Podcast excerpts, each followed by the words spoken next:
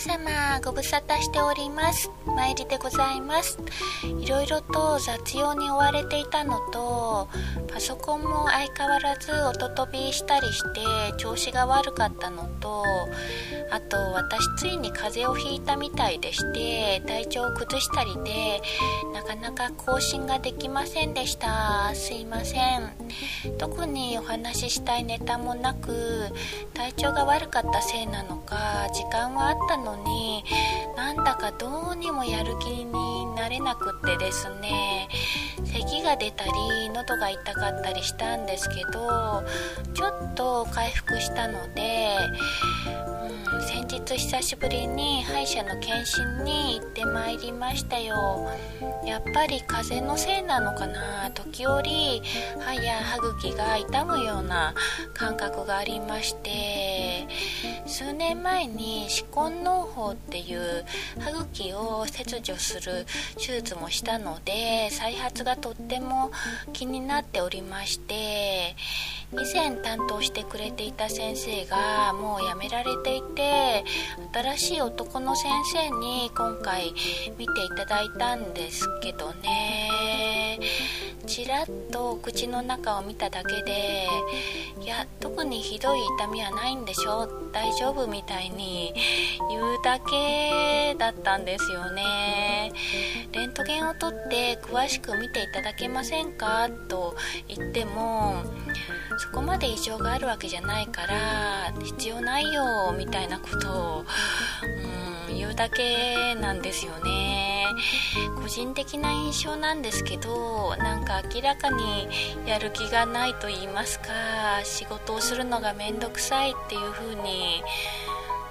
感じてしまいましたね。自分も今同じ状態だから気力がなくって何をやるのも億劫と言いますか面倒くさいという状態になっておりますからなんかわかるんですよね。やっぱりやる気のない人には同じ波長のやる気のない人がやってきてしまうんでしょうか。どうしてもレントゲンを取りたいなら取りますけどって先生に言われましたけどその言い方がやっぱりなんとなく迷惑そうでしてそれじゃあまた次回にしますと言って簡単に歯の汚れだけを取ってもらい帰ってまいりましたがなんかはっきり言って診察料を無駄にしてしまった残念な感じです。私も歯のこと心配しすぎなのかもしれないですけど歯根農法のおかげで歯の大切さがもう身に染みて分かったんですよね歯が悪くなると口が使いにくくなる。毎日の食事や会話などがしづらくなって生活にね支障が出てきてしまうんですよね。だからもう少し親身になって丁寧に今回診察してほしかったかな。昔担当してくれていた男の先生で似たようなやる気のなさそうな先生がおりましてもう忘れもしません。その方は虫歯なんてある程度放っておいた方がいいんだよって確か豪語しておりましたね。その後かなり進行した虫歯を別の先生が見つけてくれまして事なきを得たんですけど危うく歯を抜かなければならないところだったんですよね。そういうことが過去にありましたので今回の先生のところには今後行かない方がいいだろうなって思っております。プライベートならともかくやっぱり仕事でやる気のない人を積極的に仕事してくれない人っていうのは困りますね。そういう人はなんとなく覇気のなさというのかな。気が弱っている緩んでいるっていうのが表に顔や態度に出てしまっている感じがしますね。企業の採用面接とかもやっぱりそういう気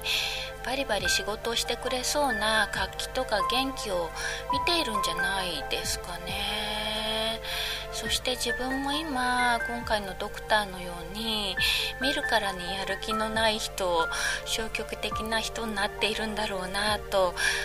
とね気づかされましたね。力のない人気の弱ってる人にはやっぱり魅力を感じないのでなりたくないですね。私も少しでも元気になれるよう頑張りたいと思いました。まだ喉がちょっと痛いんですけどね。はい頑張ります。それでは今回はこの辺で参りでした。